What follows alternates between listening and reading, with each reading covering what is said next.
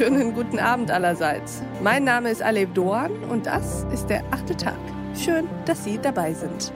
Wir schauen hier im achten Tag gerne auf das Stadium, in dem sich unsere Gesellschaft befindet. Und die meisten Experten, die hier dazu sprechen, sehen uns, sehen unsere Zeit als eine Transformationsphase.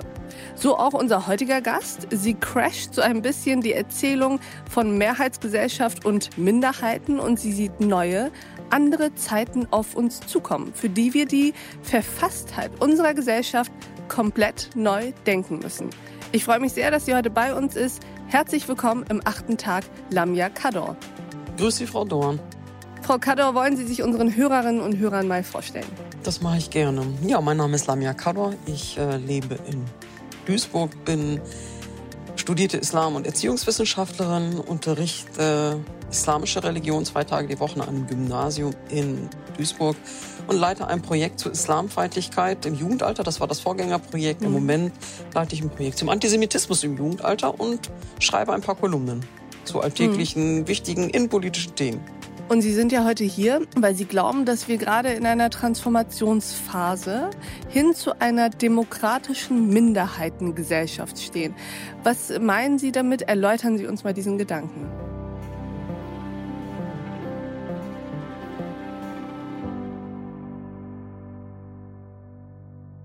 Das mache ich gerne. Also tatsächlich ist es so, dass wir ja im Moment, was heißt im Moment schon seit einiger Zeit vielmehr, in einer Einwanderungsgesellschaft leben. Wir leben in einem Einwanderungsland, in dem wir im Moment von einer sogenannten Mehrheitsgesellschaft sprechen können, also einer Gruppe, die, ich würde sie noch nicht mal unbedingt als homogen bezeichnen, aber in bestimmten Merkmalen ist sie homogen, zum Beispiel, dass sie deutschen Ursprungs ist, zum Beispiel, dass sie hier ähm, historisch tief verwurzelt ist, dass Familien aus dieser Region stammen, die eine Art Mehrheit stellen. Ich würde schon noch nicht mal mehr sagen, dass das Merkmal christlich ähm, dafür reicht, aber vielleicht christlich sozialisiert zumindest schon noch. Also es gibt einige Merkmale, die eine sogenannte Mehrheit ausmachen in dieser Gesellschaft. Und drumherum gibt es dann unterschiedliche Gruppen, die wir als Minderheit bezeichnen mhm. würden. Da gibt es zum Beispiel äh, Menschen, die unterschiedlicher Religionszugehörigkeit sind, Jüdinnen und Juden, Musliminnen und Muslime, Hindus und Buddhisten und so weiter. Mhm. Es gibt aber auch Minderheiten, die wir sozial ausmachen können, also ärmere Menschen, etwas reichere Menschen zum Beispiel gehören zwar auch zu einer Mehrheitsgesellschaft möglicherweise, aber vielmehr geht es mir um die Gruppen, die wirklich Minderheiten darstellen, die nicht zu dieser Mehrheit gehören. Mhm. So mhm. und äh, ich glaube, wir wissen, dass ungefähr ja 26 Prozent der hier lebenden Menschen einen sogenannten Migrationshintergrund haben. Mhm. Dieser Begriff wurde ja vor allen Dingen in der Erziehungswissenschaft und durch eine Erziehungswissenschaftlerin vor allen Dingen eingeführt. Das war vor allen Dingen Frau Boos-Nünning, Professorin mhm. Boos-Nünning. Die hat den aus statistischen Gründen vor allen Dingen eingeführt, um auch Lernerfolge bei Kindern und jungen Menschen mit dem sogenannten Migrationshintergrund irgendwie erheben zu können. Mhm. Im Unterschied eben zu hier geborenen hier ansässigen deutschstämmigen jungen Menschen.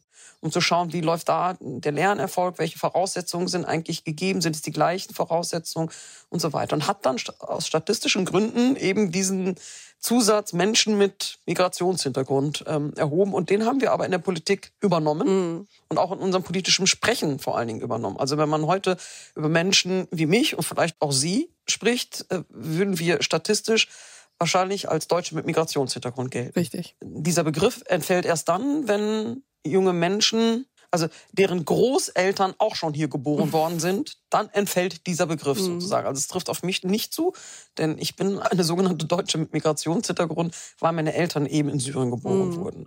Meine Kinder hätten theoretisch auch einen Migrationshintergrund, obwohl sie übrigens von ihrem Selbstverständnis das überhaupt so nicht unbedingt sehen, aber Tatsächlich halte ich das auch für ein bisschen absurd, aber statistisch gesehen hätten sie einen. Mhm. So, und in einer Einwanderungsgesellschaft, in der jeder vierte Mensch bereits ausländische Wurzeln hat, also eine internationale Familiengeschichte, mhm. macht es auf Dauer keinen Sinn mehr, dieses Attribut als Kennzeichnung oder als besonderes Merkmal hervorzuheben. Denn auf Dauer also es wird nicht mehr allzu lange dauern, haben noch sehr viel mehr Menschen einen sogenannten Migrationshintergrund. Mhm. Also in Duisburg ist es zum Beispiel so, ich kandidiere ja hier übrigens als Bundestagskandidat für den Bundestag und ich arbeite ja auch in Duisburg als Lehrerin. Äh, jedes zweite Grundschulkind hat einen sogenannten Migrationshintergrund. So, und jetzt ist natürlich die Frage, wozu erheben wir das überhaupt mhm. noch? Welche Unterscheidung soll denn da eigentlich noch gemacht werden? Wofür brauchen wir die überhaupt?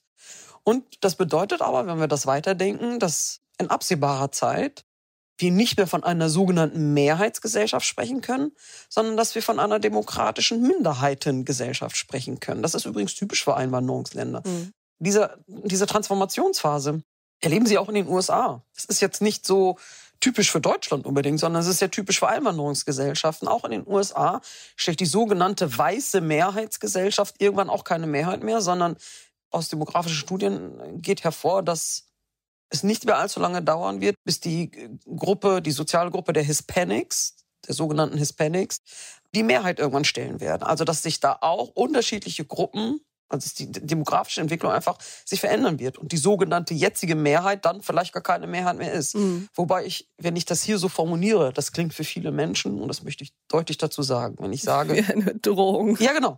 Genau, das ist es. Es klingt für ja, viele ja, als besonders bedrohlich und deshalb möchte ich das nochmal mhm. ausführen, weil das ist echt ein wichtiger Punkt und sonst kommt mir das auch zu kurz. Wenn ich von einer demokratischen Minderheitengesellschaft spreche, geht es mir nicht darum zu sagen, irgendwann gibt es hier eine andere Gruppe, die hier dann eine Mehrheit stellt und andere verdrängt, mhm. sondern ich stelle mir das persönlich so vor. Wir benutzen jetzt mal diese Tischmetapher. Unsere Gesellschaft, Teile unserer Gesellschaft sitzen an diesem berühmten Tisch und, und versuchen in Aushandlungsprozessen zu einem gemeinsamen Wir zu kommen. Mhm. Also auf mhm. welcher Grundlage wollen wir hier leben? Mhm. Und bisher sind diese, diese Plätze A, rar besetzt. Ist ja klar, es gibt wenig Plätze. Und B, im Moment, wenn wir das versuchen, mal ob, halbwegs objektiv zu beschreiben, werden sie hauptsächlich von Menschen besetzt, die aus der sogenannten Mehrheitsgesellschaft stammen, aus der Gruppe der Mehrheit. Mhm. So, und mein Anliegen wäre es, und das Anliegen vieler auch Integrationsforscher wäre, zu sagen, wir müssen auch mehr Plätze schaffen für Menschen, die eben aus den Minderheitengruppen stammen. Aus ganz unterschiedlichen Minderheitengruppen. Nicht aus einer alleine, sondern mhm. aus den unterschiedlichsten Minderheitengruppen, um so auch ein halbwegs repräsentatives Bild dieser Gesellschaft darstellen zu können, um dann eben diese Aushandlungsprozesse zu führen. Denn sonst entscheidet eine sogenannte Mehrheit, die es zwar jetzt noch gibt, aber über alle Menschen in Deutschland. Und das ist natürlich schwierig, auch über unser Zusammenleben. Mir wäre es also gelegen, wenn ich dieses Bild nochmal bedienen darf, zu sagen, es sollen nicht Plätze geräumt werden. Also da muss keiner aufstehen mhm. und gehen und sagen, so, jetzt muss ich aber, jetzt muss ich aber gehen, mein Platz wird mir weggenommen. Nee, es kommen Stühle dazu, die dann neu besetzt werden. Genau, sozusagen. sondern wir rücken näher zusammen. Also mhm. Also wir müssen schlichtweg näher zusammenrücken, um Platz zu schaffen für andere Positionen um die dann aber auf Augenhöhe mit einzubinden und zu sagen, ah, okay. Denn mein Zugang zu diesem Land, zu meiner Heimat übrigens, äh, Deutschland, ist aus meiner Sicht, und ich glaube aus Sicht vieler Menschen, gleichwertig zu behandeln zu, zu der Sicht eines hier geborenen Matthias, äh, dessen Familie eben schon seit, weiß ich nicht, in, in x-ter Generation hier leben. Mhm. Mein Selbstverständnis ist das gleiche wie seins. Ich bringe nur ein Merkmal mit, das ich für mich als Bereicherung ansehe, ehrlich gesagt, und auch als ähm, ja, Kapital in gewisser Weise oder auch Potenzial. Also ich finde, das müsste man eben dann auch daraus folgern. Einwanderung, Vielfalt ist natürlich ein Potenzial und ein Kapital für unsere Gesellschaft. Das ist nichts, was nachteilig ist. Ja, ich spreche zwei Muttersprachen, das stimmt. Ich äh, bewege mich in zwei Kulturen wie zu Hause, das stimmt. Ich denke Heimat im Plural, ja.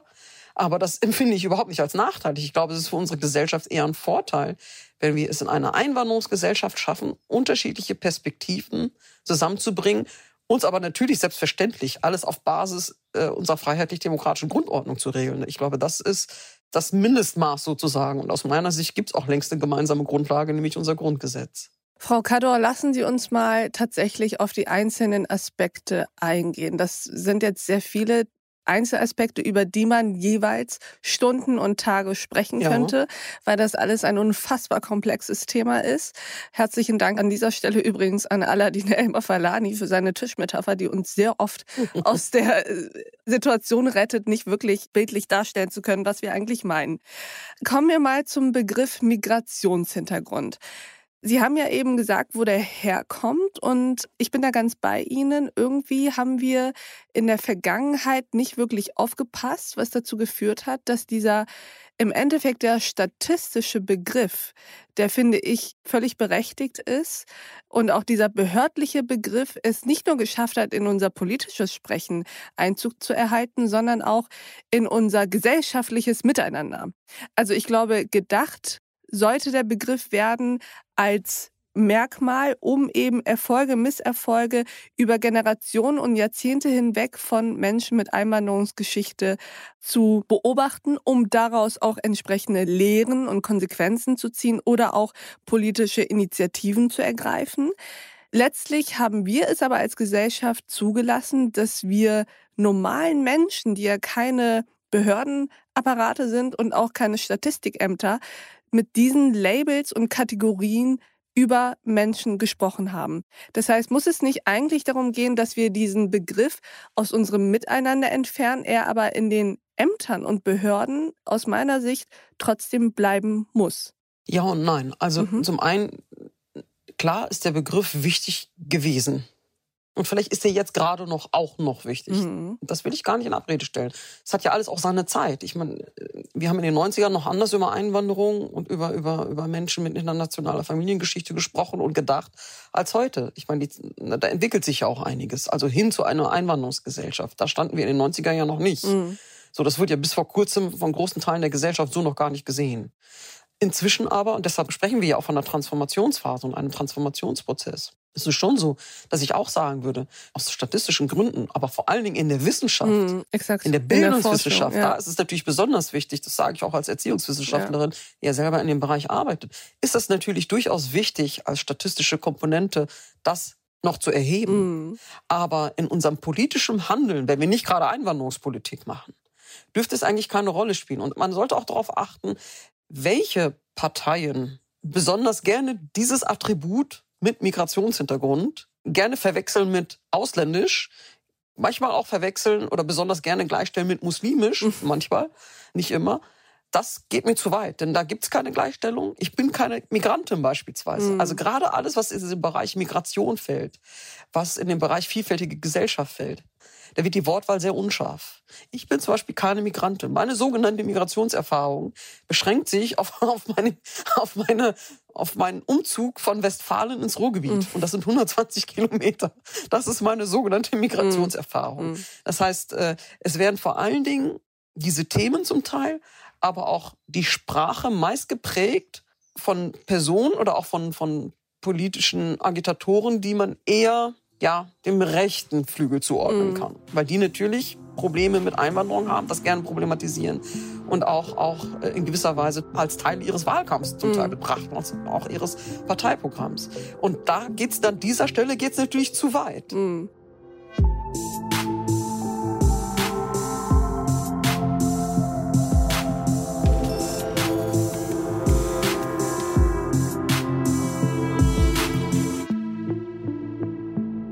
Stehen ja vor dem Problem, dass in der Tat es eigentlich unmöglich ist, über Gesellschaft in Vielfalt zu sprechen, ohne über Migration, was ein ganz anderes Thema ist, zu sprechen, mhm. ohne auch über innere Sicherheit zu sprechen. Da werden immer wieder ganz, ganz viele unterschiedliche Themengebiete, mhm. die Überschneidungen haben. Aber die Qualität der Überschneidungen liegt nicht daran, irgendwann mal vor Generationen hierher migriert gewesen zu sein, sondern liegt meistens ja an anderen Dingen. Also da wird auch oft Korrelation und Kausalität nicht so richtig voneinander unterschieden. Ja, ein gutes Beispiel ist jetzt kürzlich, dass Menschen, jetzt sage ich es mal selber, dass Menschen mit Migrationshintergrund, also mit Zuwanderungsgeschichte, dass die statistisch gesehen häufiger wegen Corona auf Intensivstationen liegen als mm. die sogenannte Mehrheitsgesellschaft oder Teile der ja, Mehrheitsgesellschaft. Sehr gut, dass Sie so. das ansprechen. Das hätte ich jetzt nämlich auch als nächstes getan. Ach, witzig. Genau. Und da muss man sich schon fragen, a, wofür ist diese Information gut? Sie kann dafür gut sein, wenn wir uns als Staat fragen, haben wir zu wenig getan, um diese gesellschaftlichen Gruppen zu erreichen? Denn ich finde, das ist eigentlich der Hauptauftrag, was die Corona-Schutzmaßnahmen übrigens betrifft. Erreichen wir eigentlich alle Teile ja, unserer Gesellschaft? Oder erreichen mhm. wir nur eine bestimmte Gruppe, die eben meinetwegen Deutsch beherrscht, die einen Zugang zu bestimmten Medien hat, die auch genügend Geduld mitbringen und, und auch ein gewisses kulturelles Wissen darum, wie Telefon-Hotlines laufen oder wie nämlich stundenlang an irgendwelchen Apparaten zu sitzen, bis das alles funktioniert. Äh, ich finde, wenn man Rückschlüsse daraus zieht, dass überdurchschnittlich viele Menschen mit internationaler Familiengeschichte beispielsweise auf Intensivstationen liegen oder häufiger an Corona erkranken, dann kann nicht der erste Schluss sein, ja, das sind aber wie immer typisch die Ausländer. Das ist ein kulturelles Problem, genau. Genau. Und das Kulturalisieren, so genau, sie mhm. kulturalisieren das, also viele Menschen kulturalisieren das dann und schieben es eben auf deren Kultur, die sind halt so, die verstehen es halt nicht oder was auch immer dann mhm. an Vorurteilen kommt und an Stereotypen. Das ist eben der große Unterschied, den Sie gerade angesprochen haben, wie man eben analysieren muss. Und da fehlt mir auch also an entscheidenden Stellen auch deutlichere Aussagen von Politikerinnen und Politikern. Also wenn der Chef des RKIs, Lothar Wieler, mhm. dann eben sagt, genau solche Dinge aufstellt, solche Aussagen in die Öffentlichkeit posaunt, ohne die dann aber entsprechend einzuordnen und die erst Tage später einordnet, weil die Bildzeitung das groß fährt, dann ist das Kind aber schon in den Brunnen gefallen. Ist es auch. Und da erwarte ich tatsächlich diese einordnende Macht ja. ja zum einen natürlich aus der Politik, zum anderen aber auch tatsächlich aus Zivilgesellschaft und Medien, dass man so etwas eben nicht einfach im Raum stehen lässt. Man muss sich schon, gerade bei solchen Themen, die Mühe machen, wirklich verstehen zu wollen, was da eigentlich passiert. Und ähm, es ist ein absoluter Kurzschluss zu sagen, das sind äh, Migranten in erster Linie, also muss es ein kulturelles Problem sein, ist es selbstverständlich nicht. Dahinter liegen mhm. natürlich mhm. sozioökonomische Gründe, dahinter liegen Wohn Verhältnisse dahinter Richtig. liegen, all diese Dinge. Und dann plötzlich guckt man auf eine ganz andere Gruppe, nämlich nicht auf die Menschen mit einem vermeintlichen Migrationshintergrund, mhm. sondern auf die Menschen, die nicht genug Geld haben, um entsprechende genau. Sicherheitsvorkehrungen durchführen zu können. Soziale Missstände sind meistens sozioökonomische haben natürlich eigentlich fast immer sozioökonomische äh, Hintergründe. Natürlich kann das manchmal gepaart sein mit na klar. weiß ich nicht, einem gewissen Religionsverständnis, mit einem gewissen kulturellen Zugang mit. Das mag alles auch noch dazukommen. Das will ich gar nicht in Abrede stellen. Ganz im Gegenteil. Ich bin immer die, die sagt, das kommt an zweiter, dritter Stelle möglicherweise noch hinzu. Aber die Hauptursache liegt meistens an unseren, schlichtweg an unserer sozialen Ungleichheit in diesem Land. Die, die ist nun mal existent und die kann man nicht völlig von der Hand wischen und dieses Problem, das nun mal existiert, schlichtweg kulturalisieren. Das, mm. Damit ist es mir persönlich zu einfach. Mm.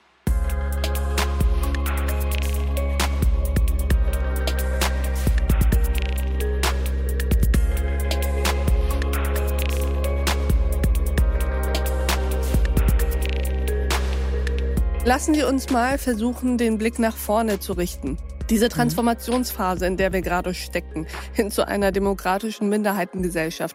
Wie lange wird die eigentlich noch anhalten? Beziehungsweise wann glauben Sie jetzt tatsächlich zeitlich gesehen, wann glauben Sie, haben wir ein solches Stadium erreicht, in dem es nicht mehr die, ich sag mal, heterosexuelle, christlich-weiße Mehrheitsgesellschaft und alle drumherum gibt, sondern eine, ja, Gesellschaft der Vielfalt? Wie lange dauert das noch? Ich denke persönlich, dass das 15, 20 Jahre maximal dauern wird. Das glaube ich persönlich wirklich, mhm. denn wir brauchen, und das ist auch normal, Transformationsphase bedeutet auch eine sehr konfliktreiche Phase. Eine sehr, sehr konfliktreiche Phase. Ja. Und in der stecken wir ja gerade. Also ich persönlich erlebe ja, das klar. tatsächlich mhm. auch in meinem beruflichen Alltag, in meinem politischen Alltag als Bundestagsrat. Also genau an dieser Stelle sind wir gerade. Wir führen ja andauernd Diskurse und Debatten darüber. Auch jetzt zuletzt identitätspolitische Debatten darüber, was Heimat ist. Auch angestoßen mal wieder, also mal wieder angestoßen oder überhaupt mal wieder aufkommend. Zuletzt durch Wolfgang Thierse und jetzt ganz, ganz zuletzt auch durch Sarah Wagenknecht, die auch wieder wieder diese Themen auf den Stapel mhm. gerufen hat. Die Frage der Zugehörigkeit am Thema Islam sieht man sehr gut. Seit 2010 diskutieren wir auch öffentlich darüber, ob der Islam zu Deutschland gehört. Ja oder nein. Übrigens immer wieder wechselweise ja oder nein, eben je nachdem, wer es gerade in die Welt posaunt. Dann heißt es der Islam nein, aber die Muslime schon. Wenn die Muslime, dann aber welche Muslime? Wenn der Islam, dann aber welcher Islam? Das machen wir jetzt seit, mhm. ja, seit 2010. Das ist jetzt aber auch schon eine Weile her. Ich nehme aber auch wahr, und das ist vielleicht das Gute, dass sich das ein Stück weit beruhigt. Zum Beispiel dieser Islamdiskurs beruhigt sich auch, weil wir wichtigere Themen haben. Gott sei Dank sage ich auch als Islamwissenschaftlerin und Muslimin dazu, um ehrlich zu sein, die lange diese Diskurse ja auch mhm. mitprägt oder mitgeprägt hat. Das wird wieder ruhiger. Ich muss sagen, dass da auch Medien ein Stück weit reflektierter geworden sind. Also, eine, also zum Beispiel ein, mhm. einen muslimischen Lebensalltag darstellen und abbilden, abseits von Fundamentalismus und Islamismus. Mhm. Zum Beispiel da sehe ich definitiv Fortschritte. Das heißt, es wird noch eine Weile uns begleiten, dass wir diese Aushandlungsprozesse, und es sind in Wirklichkeit Aushandlungsprozesse, führen müssen.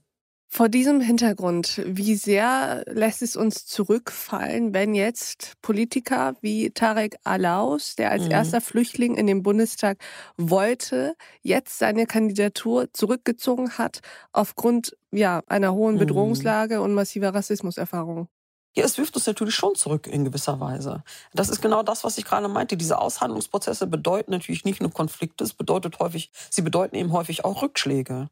Also ich wurde beispielsweise auch lange Zeit bedroht und musste tatsächlich meinen eigenen Lehrerjob an den Nagel hängen dafür. Ich habe mich fast vier Jahre beurlauben lassen müssen, bis die Lage so ruhig geworden ist, in Anführungsstrichen, dass ich meinte, ich könnte jetzt wieder unterrichten. Also übrigens seit letztem Jahr wieder. Aber ich will mhm. nicht sagen, dass das dann nicht weitergeht. Aber Rückschläge müssen wir tatsächlich in Kauf nehmen, was mir persönlich sehr leid tut. Gerade für, für Tarek aus, weil ich auch glaube, dass die Perspektive eines Menschen, der Flucht erlebt hat, der diesen furchtbaren Krieg in Syrien irgendwie entkommen ist, dass das für unsere Gesellschaft hier wichtig ist. A, knüpft er mit dieser Erfahrung auch an Erfahrungen, die wir auch hier in Deutschland hatten, die vielleicht jetzt eine Weile zurückliegt, mhm. aber auch Krieg ist eine Dimension, die noch gar nicht allzu lange entfernt liegt, ehrlich gesagt, in diesem Land. Ähm, und ich glaube, es ist auch authentisch und wichtig, dass wir diese Perspektiven eben als Einwanderungsgesellschaft, wenn wir uns so begreifen, auch ins deutsche Parlament bringen müssen. Deshalb tut es mir persönlich sehr mhm. leid, weil diese Perspektive sehr wichtig ist. Ich hoffe aber sehr, dass dieser Rückschlag keine Aufgabe bedeutet, also kein Aufgeben bedeutet, sondern dass es bedeutet, ich, ne, also er in dem Fall engagiert sich weiterhin politisch und, und dann erst recht. Also das ist zum Beispiel mein Motto gewesen. Ich habe in dem Moment natürlich auch gesagt, das ist mir zu viel. Das, ich kann, so, kann das nicht mehr verantworten, so Kinder zu unterrichten. Aber das hieß für mich nie, mhm. dass ich quasi die Klappe halten werde. Ganz im Gegenteil. Eines meiner ersten Interviews war, ich werde nicht die Klappe halten. Frau Kador, ich bin froh, dass Sie nicht die Klappe halten und wüsste gern abschließend von Ihnen, was macht Ihnen eigentlich Hoffnung? Hoffnung machen mir vor allem junge Menschen. Tatsächlich. Hoffnung machen mir viele junge mhm. Menschen. Vielleicht auch, weil ich als Erziehungswissenschaftlerin und Lehrer, als Lehrerin viel mit jungen Menschen zu tun habe.